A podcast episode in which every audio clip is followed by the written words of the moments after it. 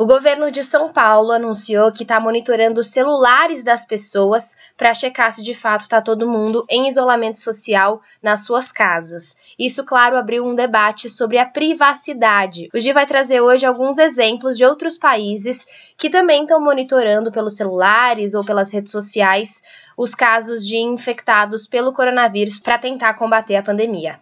Letícia, primeiro foi o governo de Israel que utiliza ferramentas desenvolvidas inicialmente para fins de contra-terrorismo para monitorar a movimentação dos telefones celulares no seu país.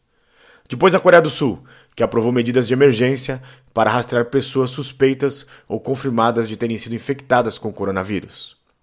O governo de São Paulo anunciou o sistema de monitoramento inteligente para acompanhar os índices de distanciamento social e de isolamento durante a quarentena.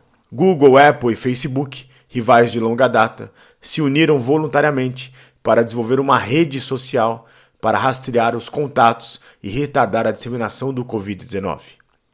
Os presidentes das suas empresas utilizaram seus twitters para afirmar que tudo pode ser feito sem comprometer a privacidade do usuário, respeitando a transparência e a autorização. Como vai funcionar? A ideia: todo mundo instala um aplicativo e se autorregistra na rede. Quem testou positivo para o Covid-19 declara, mas mantém o anonimato.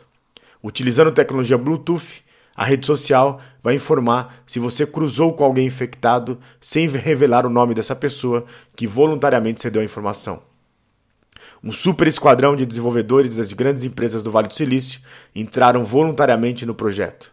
A plataforma já está em teste e conta com o trabalho de centenas de acadêmicos e pessoas do corpo médico do MIT, Harvard a equipe já solicitou a aprovação da Organização Mundial de Saúde, que viu com bons olhos.